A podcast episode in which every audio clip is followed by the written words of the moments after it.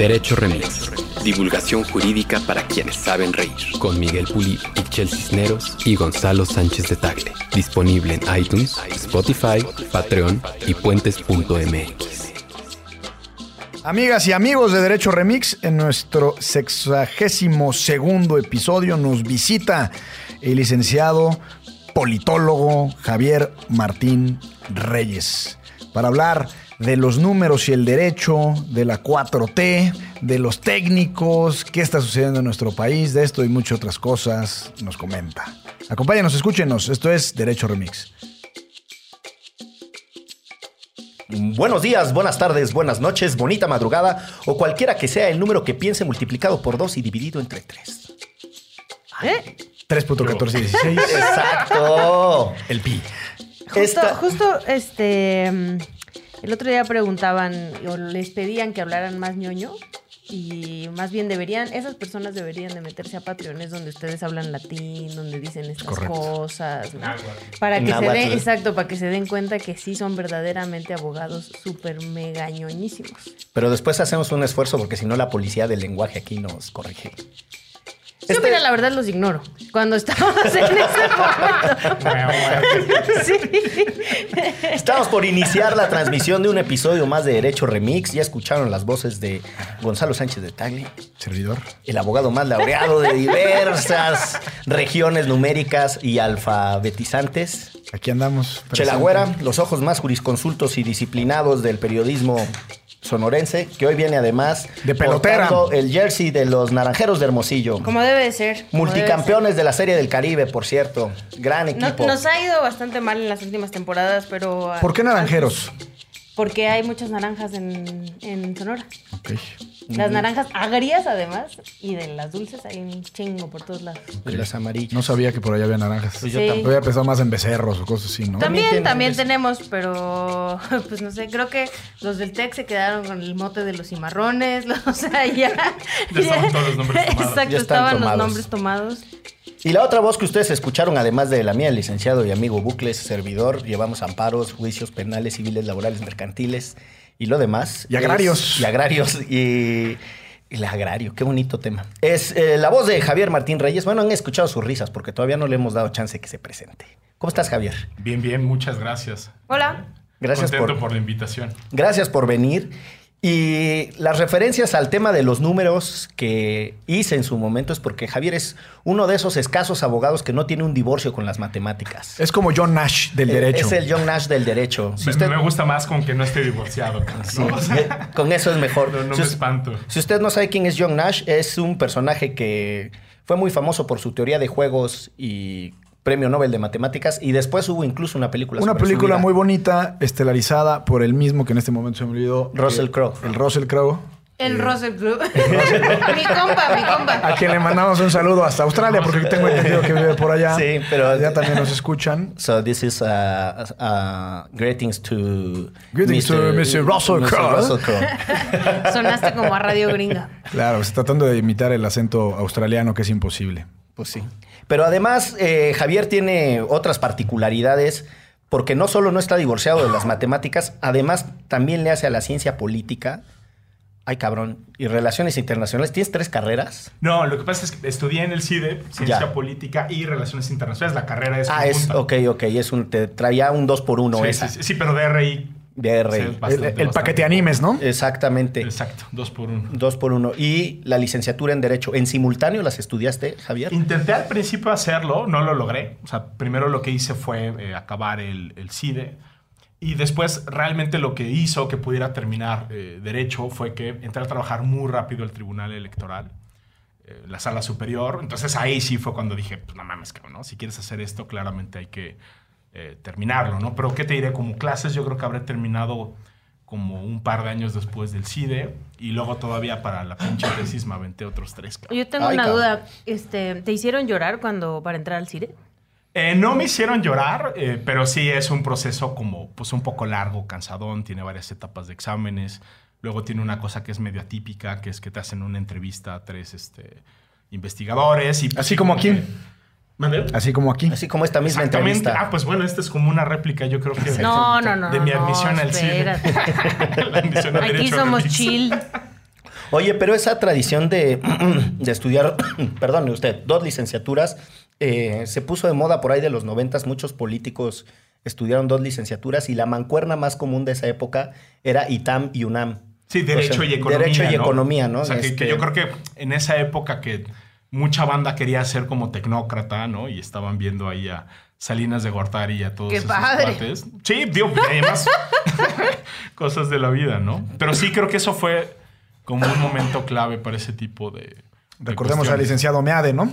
Por ejemplo. Exacto, ¿no? Y también Videgaray tiene la misma combinación Derecho y Economía.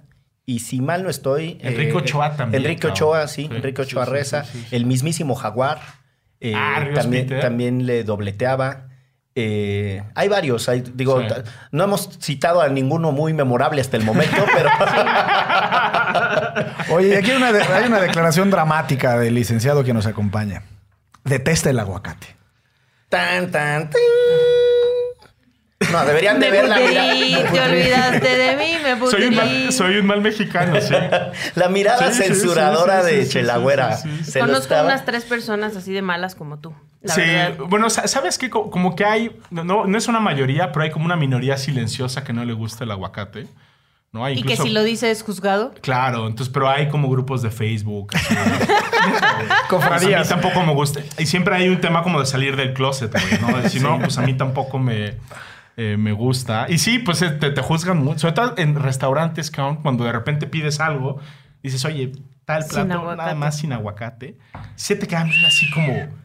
¿qué pe- Ya, a veces la verdad es que he tenido que mentir. y Pero no te gusta genuinamente, se te, se te sabe feo. No, ¿sabes qué es lo que no me gusta? La consistencia. El viejo truco de O sea- no me gusta la consistencia. Sí. No, mira, te, te diré, Pero cuando está, cuando no está, cuando no se pudrió, cuando no está. Es que le falta contexto, Javier, porque es que llevamos hablando los últimos 10 programas del aguacate. ¡Tarde! Tienes que ver el video de me pudrí, te Pero ¿sabes por de ejemplo, mí, me cómo sí me gusta? En licuado, por ejemplo. Un licuadito de Un aguacate, licuado de qué aguacate, sabroso. Sin problema. Muy bueno. Si no lo han probado, háganlo.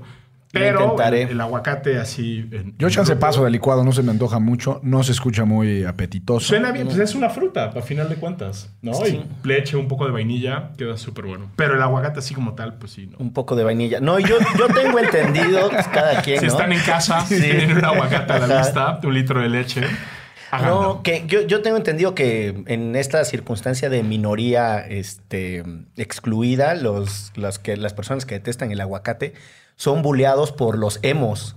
Entonces, los así, ¿te acuerdas que hubo una época en la que los emos se juntaban en la glorieta había insurgentes y entonces los iban, a, los iban a golpear, los punks, así. Ellos se vengaban en Ellos contra se de los... vengaban en contra de los aguacates. Los emos Claro, sacaban su estaba- furia. estás como en un peldaño abajo de Sí, los sí, emos, sí, ¿no? sí, sí. Estaban ahí. En, la, en las tribus urbanas, los emos sacaban su violencia contra los, Los no aguacateros. Los no Los aguacateros. Mi hijo solo come aguacate. ¿En serio? En serio. O sea, no hay otra cosa que le guste. Pues la economía el familiar entonces está complicado. Está ahorita. mermada, sí, sí, sí, Por eso ya también les avisé aquí en la oficina que yo ya no les puedo estar trayendo sus kilos de café porque ya no me alcanzan. Los kilos de café de, de aquí de la oficina y el aguacate Más el para Tiago, no, no, no, café no. para ustedes el aguacate. Sí, no. Con razón ya no he habido café. y Yo me duermo a las 11 del día. Yo ni tomo aquí y, y yo traigo el café. Ah, Pero aclara, yo ni tomo aquí café. Sí, sí, sí. Sí, exacto.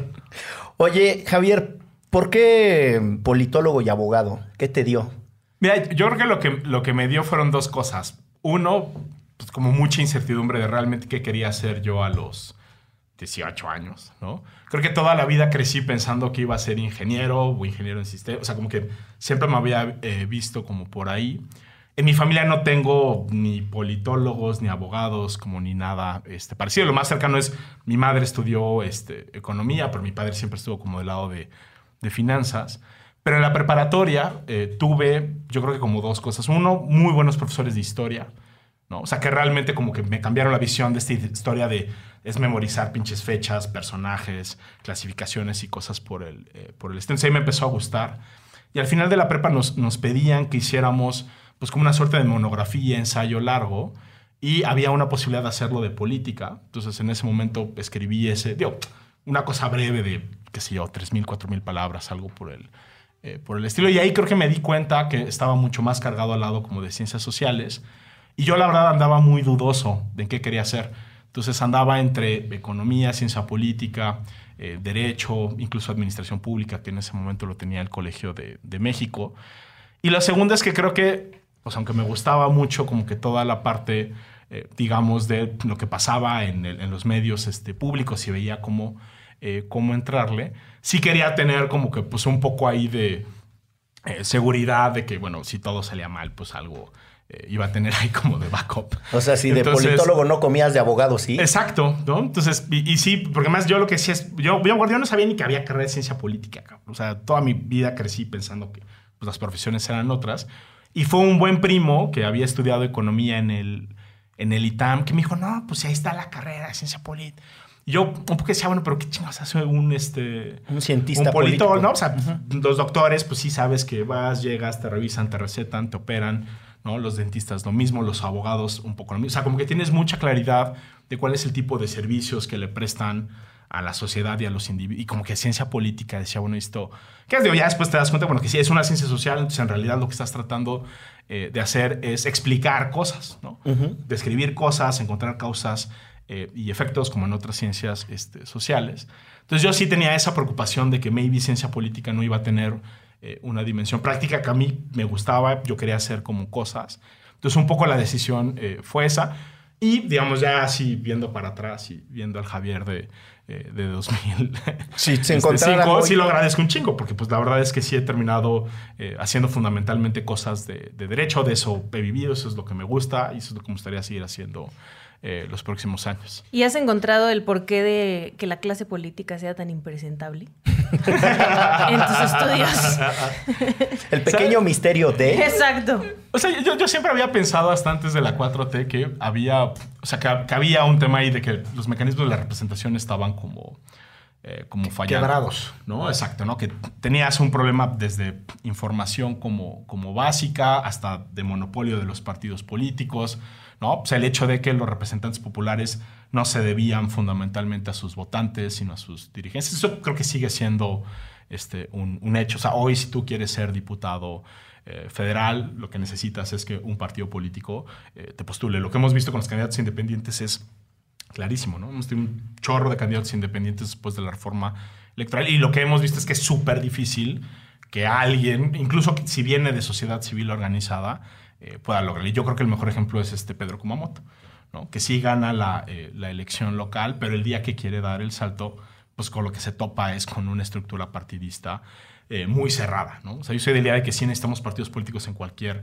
eh, democracia. Es más, creo que es hasta riesgoso pensar en que todo es un tema nada más de personalidades e individuales. Pero sí tenemos un mercado político que está muy eh, cerrado, ¿no? Y está muy cerrado porque tenemos incluso reglas que vienen desde la Constitución que lo que hacen es empoderar muchísimo a la, a la a los, par- militancia. a los partidos. Ya dijo Pero decías que, perdón, y, y ahora con la 4T te cambió ese, ese- esa reflexión. Sí, yo, yo creo que también como que la, la 4T... Ahora, yo creo que mu- en mucho tiempo, como que la ciencia política que se hizo en México, partía de este supuesto de que... Y, y estoy cari- caricaturizando por, por supuesto, ¿no? Que por lo que el modelo gringo era un buen ejemplo, ¿no? Donde tenías elecciones primarias obligatorias, donde los candidatos iban a buscar el voto abajo, donde tenían la independencia como para votar eh, en contra de su partido en algunos temas, donde tenías el incentivo de la, de la reelección. Y yo creo que mucho de lo que se escribió esos, en esos años, lo que trataba de decir era que teníamos que acercarnos al modelo gringo, ¿no? Y por eso, pues, los procesos internos democráticos y por eso la...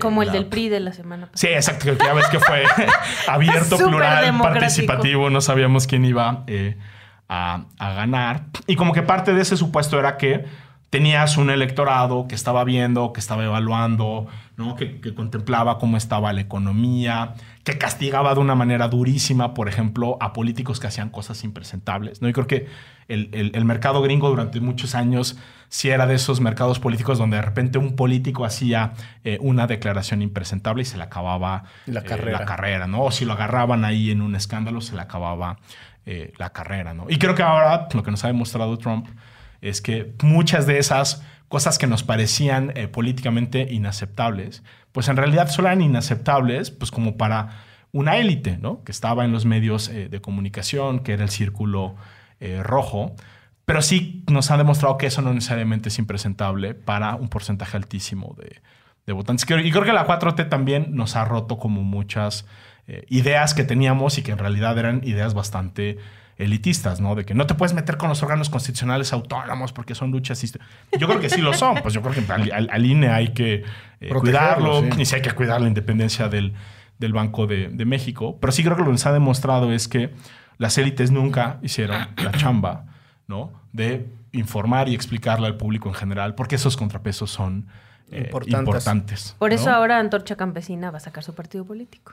Yo creo que lo que vamos a ver ahora, si todo sigue igual, es como una fragmentación partidista todavía más, más grande. Pero bueno, quién sabe, ¿no? O sea, también, o sea, en 2000, y lo hablaba hace rato con este Gonzalo, pero en 2015 le fue muy bien al PRI, ¿no? Yo creo que todos pensábamos que el PRI tenía una enorme probabilidad de, de ganar. Y lo que pasó en los siguientes tres años fue que al PRI lo hicieron pomada, Morena creció como... Se hizo pomada el PRI, ¿no? Así mismo se autoimplotó. Es que yo creo que lo que se nos viene es complejo en el sentido de que los referentes que nos explicaban lo que sucedía con los partidos políticos y la clase política ya no están vigentes.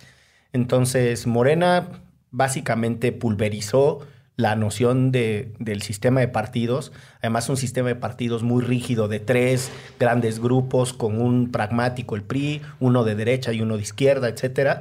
Y ese tripartidismo que no cuajó, lo pulverizó Morena, pero no construyó nada en su sustitución. Y, yo te diría, creo que Morena no se ha terminado de construir.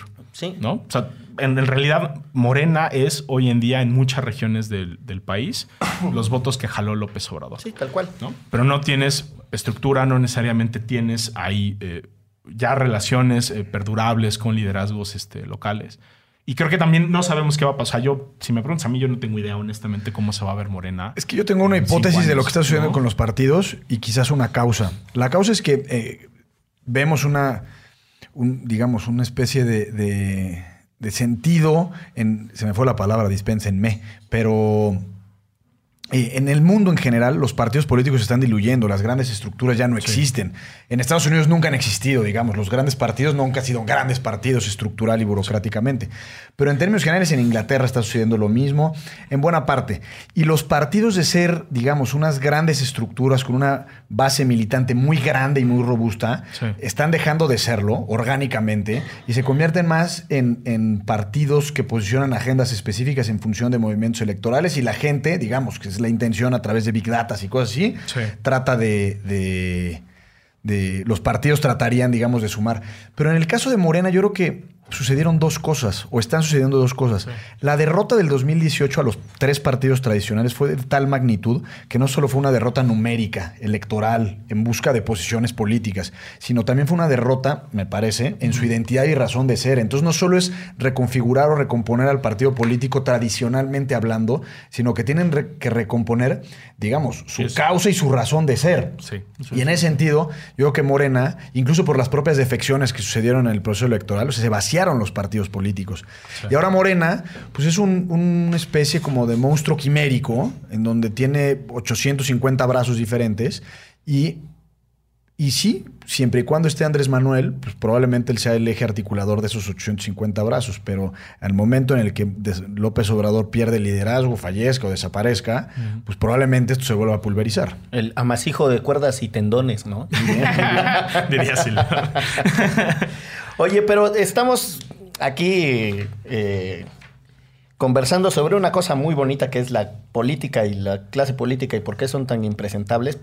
Y una de las que yo diría mm, eh, de los efectos o de las consecuencias de una clase política desorganizada, a veces eh, improvisada, eh, eh, es, el manoseo a los textos normativos. O sea, le, le, meten mano a la Constitución con una singular alegría. O sea, yo creo que es la ley que más se, o la norma que más se reforma. Pero con una barbaridad. Y es cuando uno estudia Derecho le enseñan esta cosa de las constituciones rígidas, ¿no? y que hay constituciones rígidas y se supone, porque no me veas con estos ojos, Chela Güera, que las constituciones rígidas requieren procesos muy complejos para ser modificadas y por tal razón son muy estables. Eso es lo que dice la, un poco como la explicación. Pero nuestra constitución de rígida no tiene nada, ¿no? Es más flácida que una gelatina deshidratada de. De las que comía Javier ahí en el tribunal, ¿no? gelatina con frutilla. Pero entonces, pues sí, la constitución le han dado una cuachalangueada espantosa Y tú le has metido estudio y ojos a los cambios constitucionales y las reformas y, y en esta pasión por los números también tienes como la data esta de...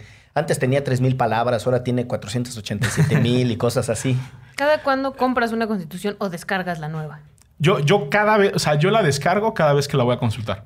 O sea, es decir, no tengo un PDF en mi computadora que diga... O sea, la abres de internet. Exactamente. ¿Por qué? Porque la probabilidad de que... o sea, Haya en- cambiado. En, las cinco semanas que pasaron entre la última consulta y esta se haya cambiado. Entonces, imprimir constituciones yo creo que es el crimen más grande que se puede hacer Contra los en la industria arbolitos. editorial eh, mexicana. Es que es un desperdicio de papel. O sea, a yo mí me obligaron a comprar una en el CIDE, por cierto. En el cine. yo, yo alguna vez com- com- compré. La única que he tenido, así que sí he subrayado y usado, es una. El Fondo de Cultura Económica en algún momento imprimía también este. eh, constituciones. Y es, realmente la. digo, me han regalado otros y demás. Pero sí me acuerdo, ¿te acuerdas? En, el centenario de la Constitución del 17, po- todo el mundo andaba imprimiendo constituciones y bonitas e ilustradas, ¿no? O sea. Todo mundo así, hordas, era Sí, sí, sí. Pues una cosa... toda- o sea, no, se no había institución estadios. pública que no quisiera como sacar la edición conmemorativa de la... Y de verdad, o sea, yo sí creo que es... Duró es- un mes. Es, es un, es un desperdicio ahí de, de- de- de papel, ¿no? Y sí, y, y sí esto que decías creo que es bien cierto, ¿no? Eh, como a pesar de que en las normas formales sí es una constitución rígida, ¿por qué? Porque tiene un procedimiento de reforma más complicado que el de una ley ordinaria. Sí creo que, y esa sería como creo que mi, mi- mi hipótesis es, eh, creo que sobre todo a partir de, o sea, la explosión de reformas, o sea, siempre hemos tenido un chingo de reformas eh, constitucionales, pero la explosión se da a partir de la transición democrática, de manera eh, eh, curiosa, ¿no? Y sí creo que por lo menos parte de la explicación es que muchísimas cosas que fue amarrando eh, la oposición con el PRI y después en la etapa Fox, los acuerdos a los que llegaban estos tres partidos políticos, la única manera que tenías de blindarlos un poquito era subirlos a la, A la a Constitución. la Constitución. Y yo creo que ahí hay como un círculo vicioso que es el siguiente. Entre tú más cosas vas subiendo a la Constitución. ¿no? Cada vez que le quieres mover una cosita, si pensamos en materia electoral, si, eh, incluso en reforma educativa y demás, te ves obligado otra vez a regresar a la Constitución. ¿No? Entonces, entre más le vas metiendo nos- más tienes Ya nos que pinchó la Sí, constitución. ya le puso el calificativo. ¿Qué diría se Don puede borrar, exacto. ¿Qué diría que- Don que- que- que- que diría Burgoa, ¿no?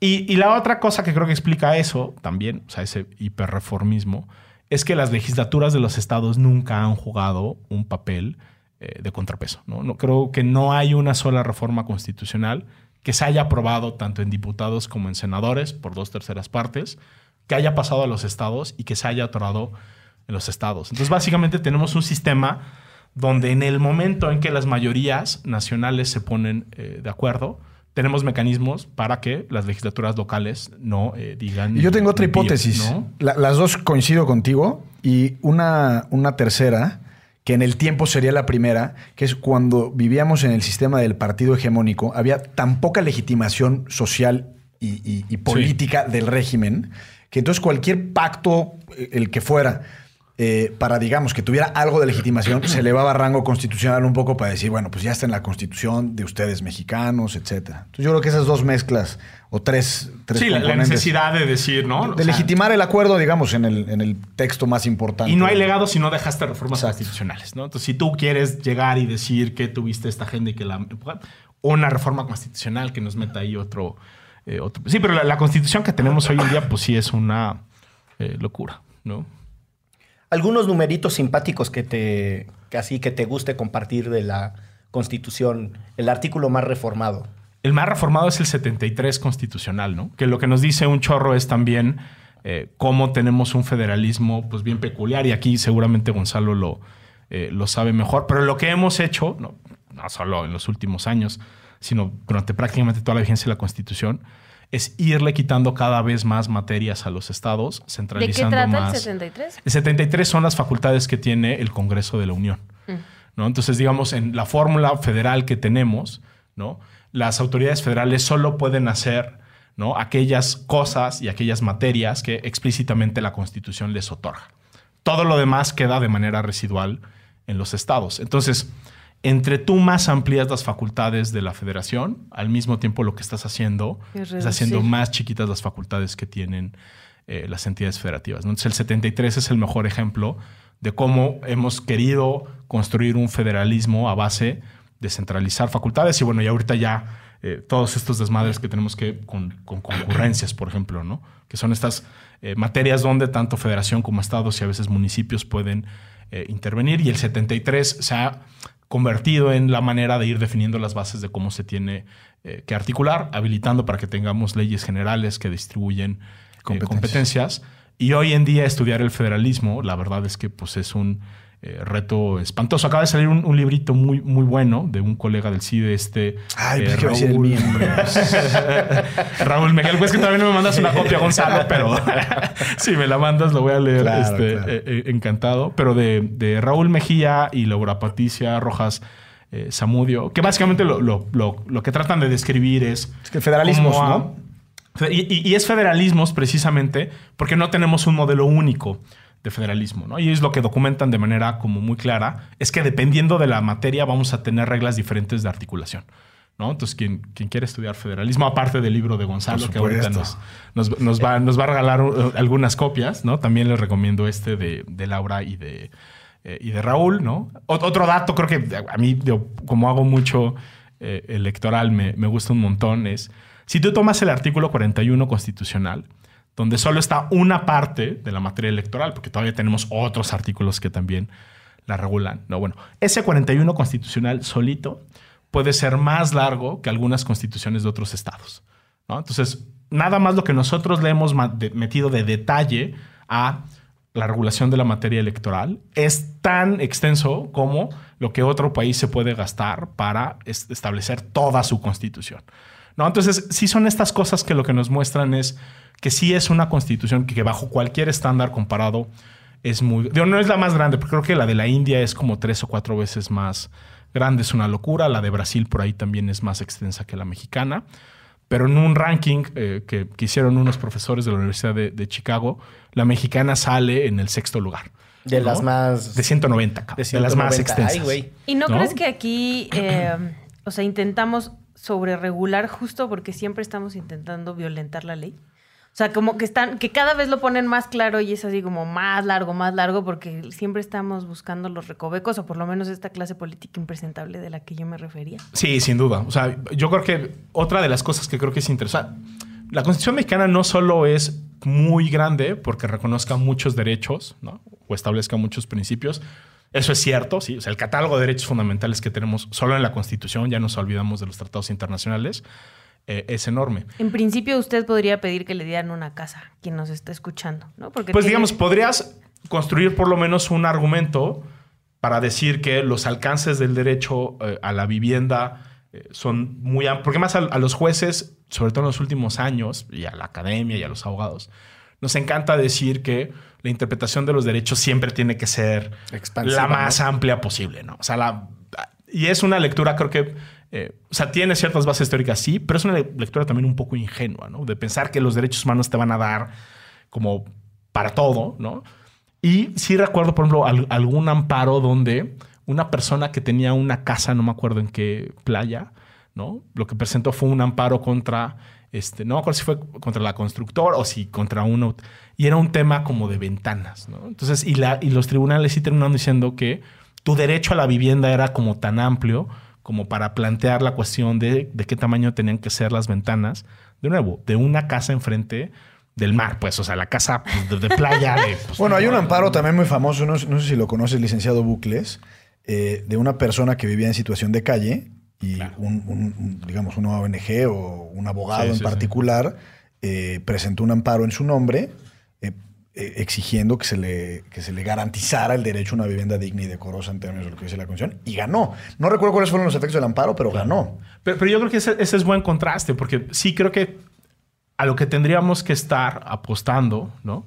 En, un contexto como el mexicano, es precisamente esos casos, ¿no? O sea, donde tienes, o sea, ni siquiera el, mínimo más mínimo lo tienes este, eh, garantizado, ¿no? Entonces, una persona que, este, que está en situación de que puta, pues sí, lo que queremos es que el, amparo sea una vía, no para que le den una casa así en automático, entre, pero sí para que el Estado por lo menos tenga cierto tipo de políticas eh, públicas mínimas que te, que, te, garanticen esos esos mínimos, ¿no? Sí, esos satisfactores básicos para vivir. Y, y para mí ese es un, ese es un poco, y, y creo que por eso en ciertos sectores han tratado de banalizar mucho el discurso de los derechos eh, humanos, porque de repente, y eso sí creo que es, es como vicio de la academia, estamos pensando en esta lógica de maximizar por maximizar y no nos damos cuenta que los grandes pendientes están en los mínimos. ¿no? O sea, en, en este país no se garantiza. O sea, yo creo que si nos agarramos así el catálogo de todos los derechos fundamentales que tenemos en, en, la Constitución y podemos tener medidas más o menos objetivas de qué también están garantizados, son súper pocos los derechos que sí podemos decir que están garantizados sí, no. para una inmensa eh, mayoría. Y yo creo que eh, esa tendría que ser como la lucha eh, del, del, del, derecho. No maximizar por maximizar, sino irnos a lo que es realmente importante, ¿no? Que hay gente que no tiene acceso a agua, que no tiene garantizada condiciones mínimas de vivienda, eh, que las condiciones laborales también son extremadamente eh, precarias. precarias, ¿no? Y, y, yo sí creo que pues, es esa disonancia, ¿no? O sea, tenemos la, la constitución, o sea, de nuevo, o sea, bajo cualquier estándar eh, internacional tenemos un chorro de... Y los tenemos muy detallados, ¿no? Que esa es como la segunda cosa, ¿no? Si uno, en ese trabajito ahí que, que, que, que le mandé a Carla, porque manduvo ahí como este, fregando todo el fin de, de semana. Carla, para quienes escuchan esto, nos ayuda con la producción, pero... Ahora este... entiendo por qué Carla lo mandó a las 11 de la noche. Sí. El domingo. Este, bueno, yo me tardé en mandar también. Pero si tú agarras y, por ejemplo, haces una división muy básica entre eh, el número de palabras que tiene eh, las constituciones y lo divides entre el número de derechos que, eh, que garantiza, pues tienes una medida muy imperfecta así, pero como de cuántas palabras necesita cada constitución para garantizar, un, derecho. un, derecho. así en, en, en, promedio. Y si nos vamos a esas mediciones, no aparecemos en el sexto lugar, pero otra vez aparecemos arriba de la media tabla. Es decir, las constituciones menos parsimoniosas, las constituciones que más detalle le van metiendo eh, a eso. Creo que tiene que ver con esta lógica de, de blindar. Y la otra es, también creo que hemos tenido un, pues una manera como bien curiosa de, de aproximarnos al derecho en, en, México, ¿no? O sea, sí creo que, por ejemplo, lo que pasa con los precedentes judiciales es como bien sintomático, ¿no? O sea, que un tribunal, ¿no? Tribunal electoral, la corte, lo que sea, una semana pueda sacar una sentencia diciendo A y a la siguiente semana cambiar por completo el. Lo que el, se conoce el, el como criterio. la doctrina de la chimultrufia, ¿no? Exactamente. como digo una cosa, digo la otra. Como, te digo una, como, como digo, ¿no? Como esta canción de, de, de, de Sabina. Pues lo, lo, lo, que te refleja es, es, no sé, creo que si tuviéramos ¿no? operadores jurídicos que respetaran más las decisiones eh, previas, lo que iríamos generando es que ciertas interpretaciones las mantendríamos a lo largo del tiempo. Incluso si son interpretaciones de principios que parecen que son muy abstractos en, en principio. Pero como tenemos un, relajo y los tribunales incluso lo dicen abiertamente que todo tiene que ser caso por caso y las interpretaciones no siempre son vinculantes y luego les vale gorro incluso presidentes de la corte porque te dicen, oye, no, pues sí es una acción de inconstitucionalidad, pero no tuvo los ocho votos, no es vinculante, hago lo que se me pega la gana, ¿no? O es una tesis aislada, ¿no? Si, si vienes del sistema de, de, amparo. Sí creo que lo que ha hecho es que eh, buena parte de la reacción de los legisladores y los políticos sea, por ejemplo, tratar de poner reglas que son así súper claras y súper precisas, ¿no? Y por eso, por ejemplo, si ves el 41 constitucional, pues ahí viene con minutos y segundos, ¿no? ¿Cuánto tiempo durante las campañas electorales los partidos políticos van a tener este, acceso? Que es una cosa súper específica, súper reglamentaria, que yo creo que si banda de otros lados lo viera en la Constitución, diría como... ¿Por qué tendrían que ponerlo no, ahí? Tienes que ponerle tan... Pero, tiene, como... pero tienen que ponerlo ahí porque hubo un presidente donde casualmente lo entrevistaban en todos los espacios televisivos y lo hacían pasar como, ay, una entrevista en hoy, señor presidente, ¿cómo está su esposa y su hija? Y no, no, cuando no, era gobernador. No nos pagó, sí, pero iba a ser para, uh -huh. iba para presidente, ¿no? No nos pagó nada, es nada más porque pero nos ahí, interesa ahí los tiempos mucho. fallan porque la reforma fue del 2007, Eso fue 2007. ¿no? Cuando el interfecto, a quien no mandamos saludar, para nada. Eh, era de gobernador del Estado del de Estado México. de México. Que estaban preparando su campaña. Sí. Justo esa era la onda. Pero a ver, por ejemplo, ese, ese, es un gran ejemplo, porque en 2007 también lo que pasa es que se reforma el 134 y se pone con todas sus letras que la propaganda gubernamental que se difunda no puede ser personalizada. ¿no? Y no solo se puede no puede ser personalizada, sino dice la Constitución, no puede incluir ni los nombres, voces, imágenes ¿no? de ningún servidor. O sea, ese es un gran ejemplo, ¿no? De así la clase política diciendo, a ver, ya, esto fue un, un, un, un, relajo, vamos a poner una norma clarísima. ¿Qué es lo que ha pasado? Uno, que les ha valido gorro. ¿no? O sea, si tú revisas la legislación secundaria, tenemos una excepción a esa prohibición. Los informes. Que son los informes de labores. Que antes en México no había informes de labores. Hasta que al verde se le ocurrió que esa era una manera como de darle la vuelta a la legislación. Y no, y Al verde siempre se le ocurren esas cosas. Yo ¿Cómo darle la vuelta a la legislación? son el mejor ejemplo de, de eso, ¿no? Entonces, entonces tienes, el legislativo no se toma en serio lo que dice la Constitución. Y luego cuando ves también lo que pasa en los tribunales, también es un relajo. Hace un par de semanas, la sala regional eh, especializada y después la sala superior confirmó un spot de la Secretaría de Turismo donde aparecía la imagen de López Obrador y no solo la imagen de López Obrador, hasta el logo de Morena, ¿no? Es el Y spot este en el que muestran la pobreza que hay en el país y demás. y, y- y es, y creo que fue como arranque del sexenio, donde se estaba hablando como pues, la política que se iba a tener en materia de, de turismo, pero aparecía, ¿no? El presidente López Obrador, si no mal recuerdo, en la toma de protesta y con la banda presidencial, y era claro que incluía eh, su imagen. Y además, o sea, imagínate, pues era propaganda gubernamental pagada por los impuestos de los mexicanos.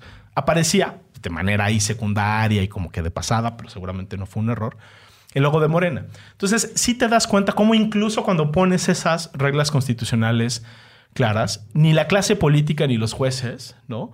Están dispuestos a cumplir con esas reglas que el propio constituyente había puesto. Entonces, es como una salida falsa, ¿no? Porque empezamos a reformar, claro. le metemos cada vez más detalle y tenemos interpretaciones de repente de, de litigantes, pues sí, digo, o sea, los litigantes yo creo que podríamos exigirles muchísimas eh, cosas, pero se entiende perfecto que pues un litigante trata de defender a su, a su cliente. Lo que está canijo es que los jueces no se lo tomen en serio. creo. Sí, en esta 4T eh, pareciera ser que el presidente y, y su grupo tienen una especie como de problema, llamémosle así, con la técnica, con la experiencia. Nada más uno.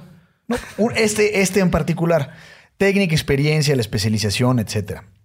Que por supuesto, la- la- la- la- el estudio económico del derecho, la parte numérica, incluso tú proveniendo del CIDE, pues digamos que tienes ahí, lo, lo has vivido en carne propia, ¿no? La parte de la austeridad.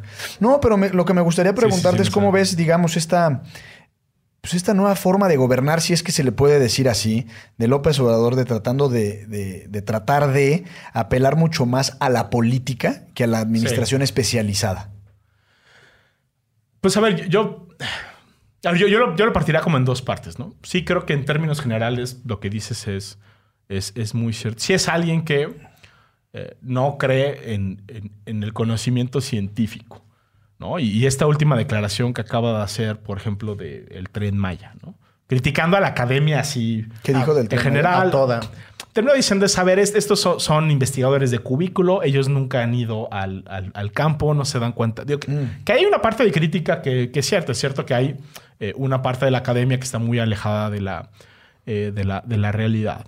Pero sí creo que lo que hace el discurso de López Obrador es no solo criticar muy legítimamente a las broncas que tiene nuestra academia, yo creo que en todas las eh, materias, sino es eso, llegar y decir, a ver, si yo ya sé que ahí están las vías del tren, ¿cómo va a haber impacto ambiental? A ver si ya están ahí las, las vías. Yo ya lo vi, yo ya lo sé, estos cuates están locos, ¿no? Sin darse cuenta que sí, por supuesto, las vías ya están ahí.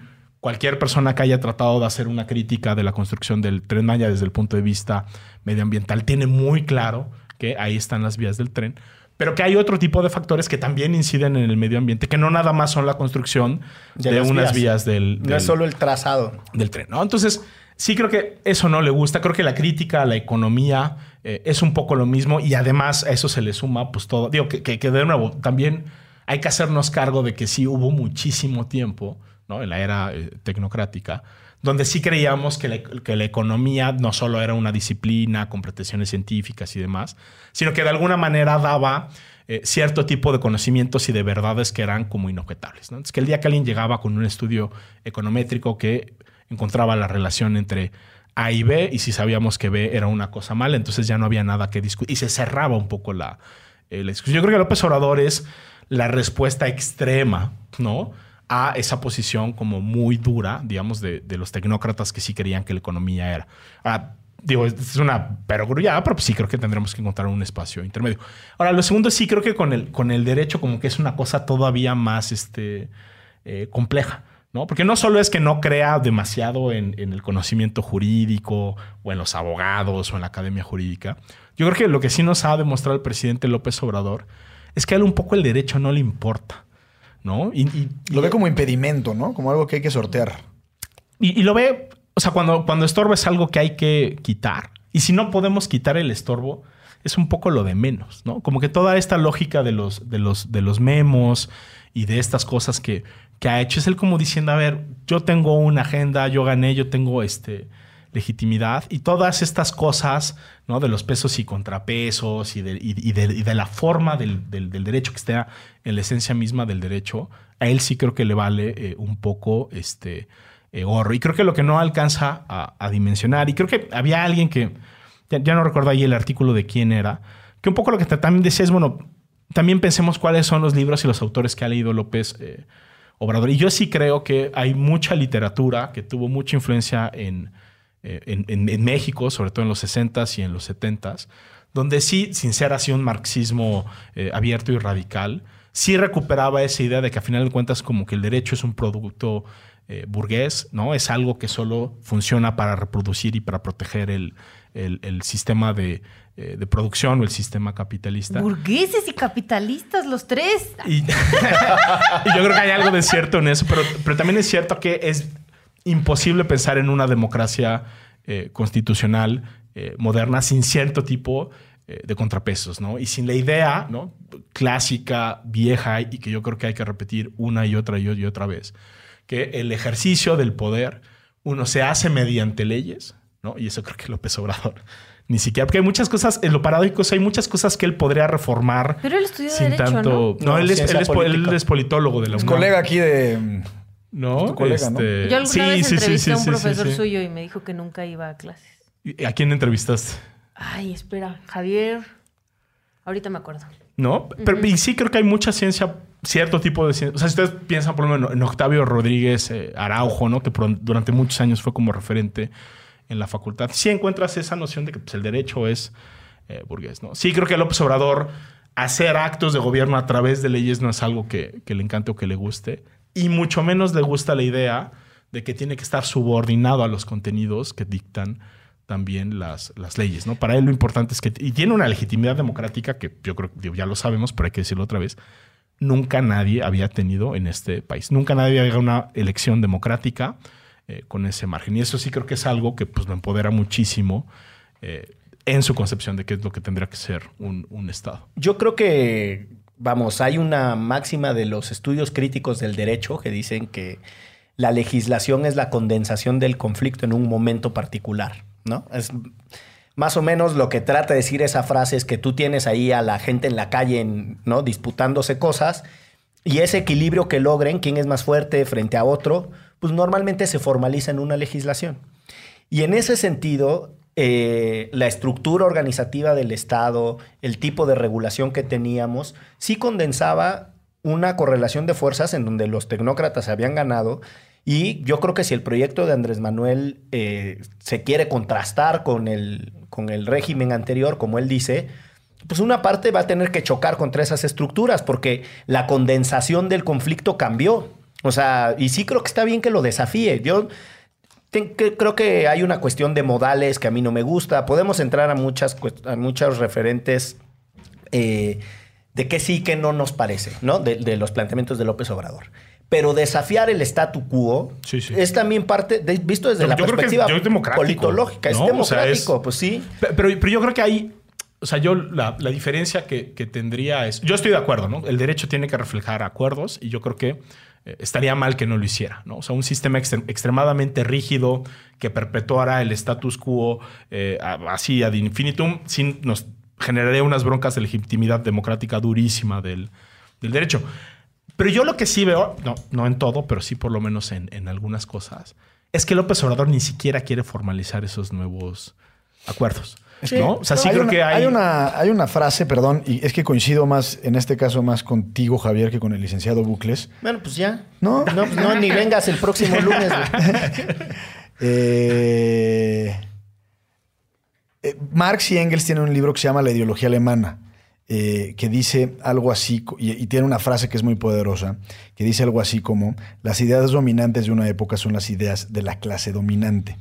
Y en ese sentido yo creo que López Obrador ve el derecho así, como un resquicio o como una consecuencia de la mafia del poder, y no necesariamente en tanto que... Eh, digamos, como consecuencia de un consenso o de una conflictividad social, sino como de una imposición ideológica de unos sobre otros. Sí, pues Eh, Y en ese sentido, creo, y por eso estoy de acuerdo con Javier, porque me- aun cuando parece ser democrático que integre, integre, ¿eh? que cuestione las estructuras actuales y vigentes, se está llevando eh, de corbata el Estado de Derecho, digamos, los pilares centrales de la sociabilidad democrática, que son fundamentales, no importando la ideología o el criterio que tengas respecto a una cosa u otra, sino que son, digamos, las reglas básicas del juego.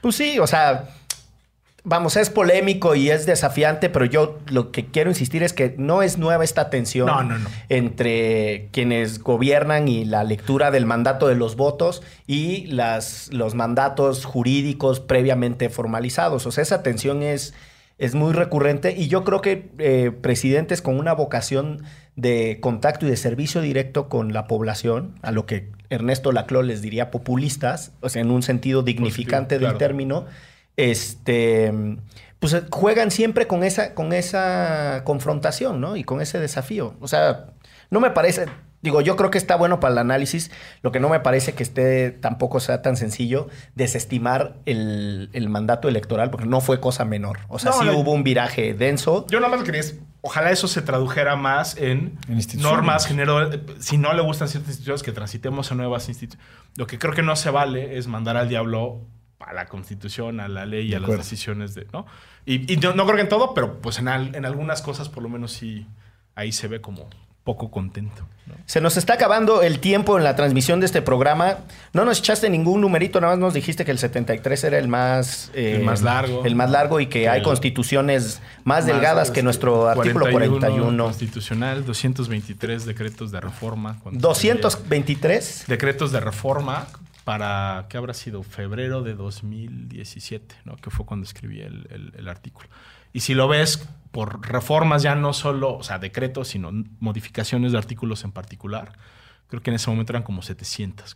700 reformas en, En, artículos. En ¿no? artículos. En 200 y pico de, de Sí. decretos. Nada más. En la del 2016 de la Constitución de la Ciudad de México se reformaron 50 y feria de artículos. No, pues sí, es una locura. Vamos a invitarte a participar en una mm, bonita actividad. Carla nos hizo favor de, disculpe usted, de Muy- pasarnos aquí unos, sal- Muy de- la muy- canción. Democrático. unos saluditos que nos ha mandado la gente. Agarre uno, chela güera, para que lo lean. Agarre uno. Dice Sí. Salvador Villarreal, cumpliendo la petición de arroba numus 77, escucho Derecho Remix desde Spotify México. Eso. Voy a oír varias veces el último capítulo. Tiene mucho tela de dónde cortar. Tanta como la cantidad de escuelas de derecho en este país. Además de que hablan del terreno de Monterrey, claramente está hablando del episodio con Don Tito Garza, Exacto. Onofre y las 1900 escuelas de derecho en México. Sáquese. Majo Gascón, aquí escuchando el último episodio de Derecho Remix que siempre escucho en Spotify. Un comentario curioso, yo estudié la maestría en la UDG de una casa, en una casa con terribles instalaciones y no sabía que mi estado natal Nayarit tuviera tantas escuelas como Canadá. Tantas cosas que comentar. Con.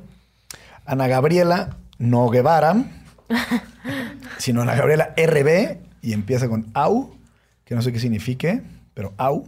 Escucho a Garza Onofre en Derecho Remix y está reviviendo mi sueño de estudiar en la Universidad Carlos III de Madrid. Válgame.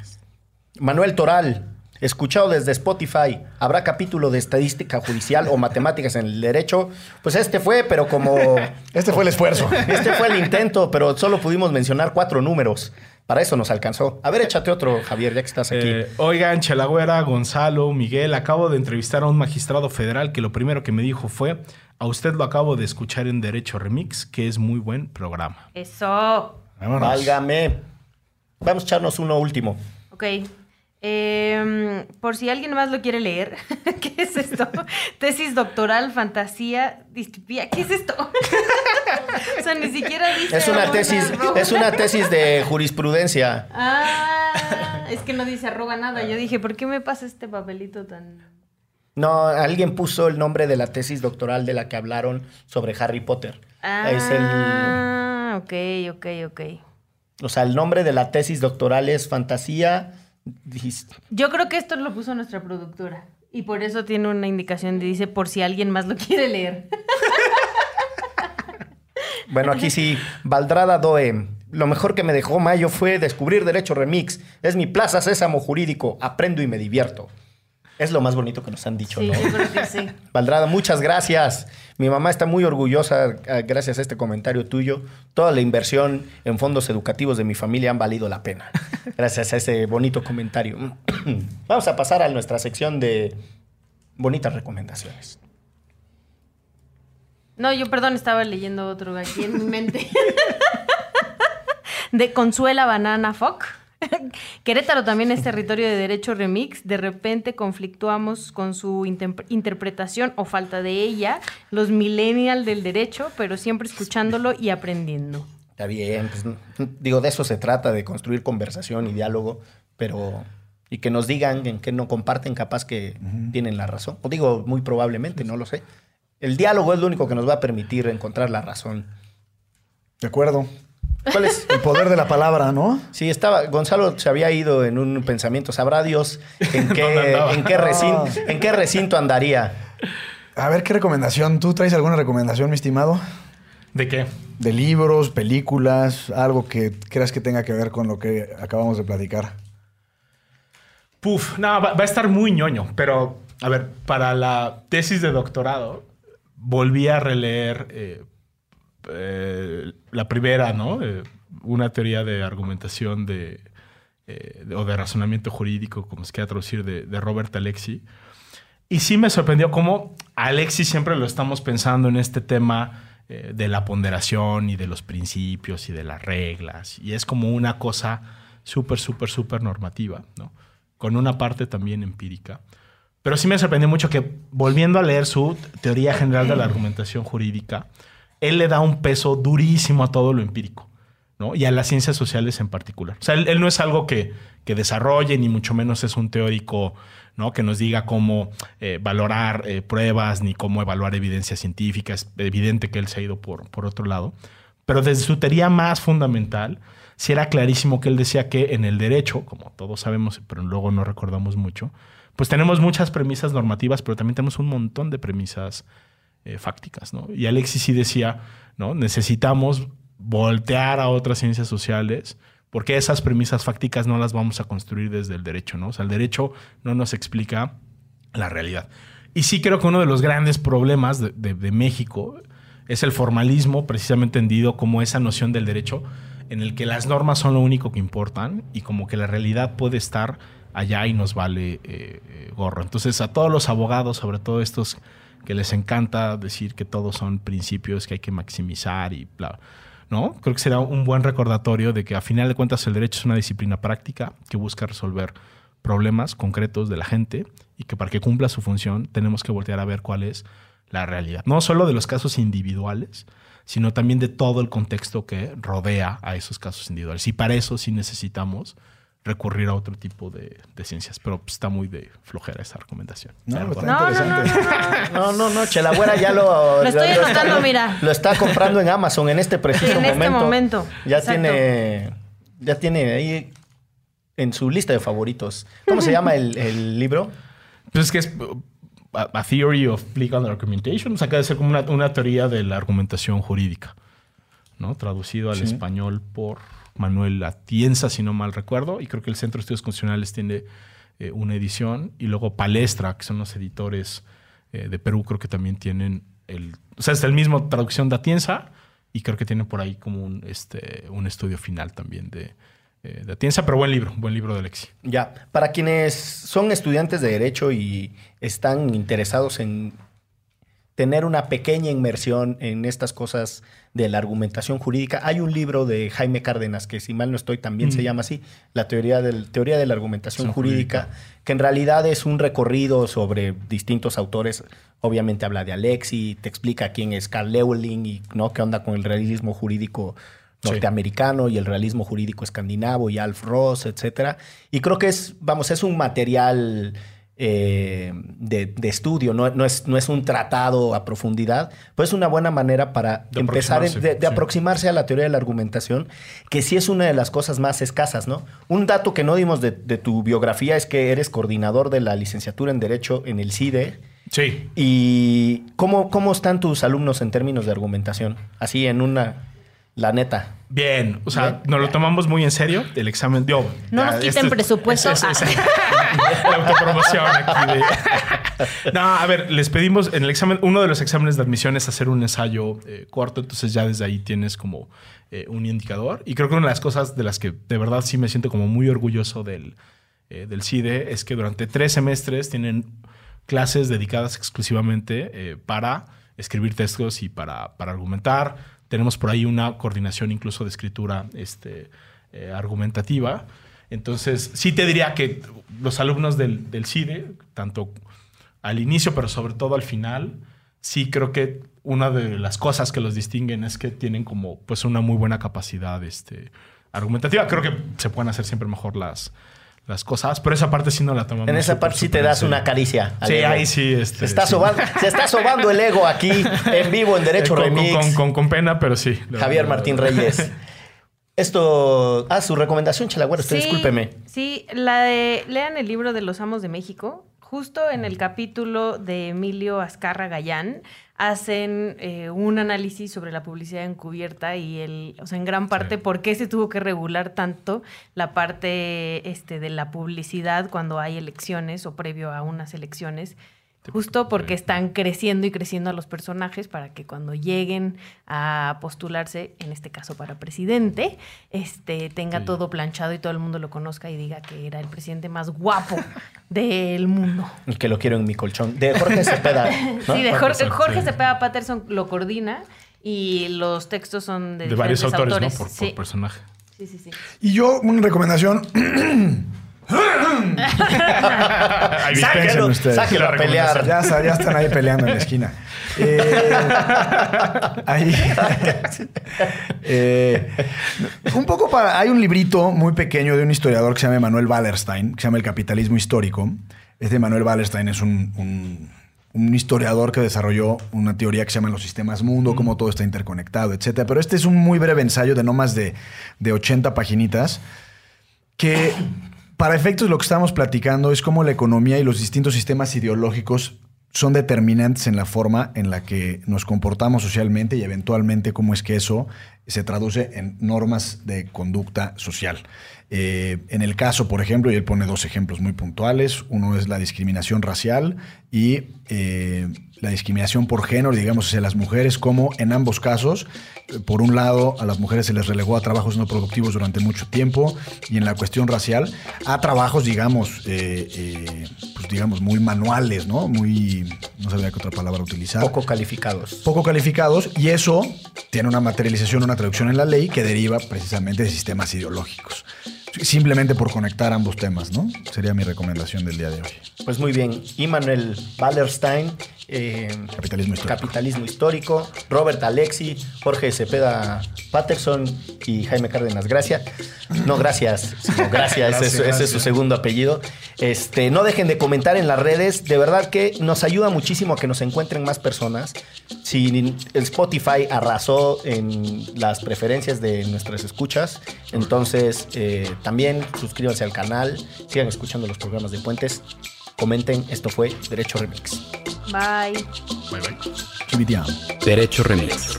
Divulgación jurídica para quienes saben reír. Con Miguel Puli, Ixchel Cisneros y Gonzalo Sánchez de Tagle. Disponible en iTunes, Spotify, Patreon y puentes.mx.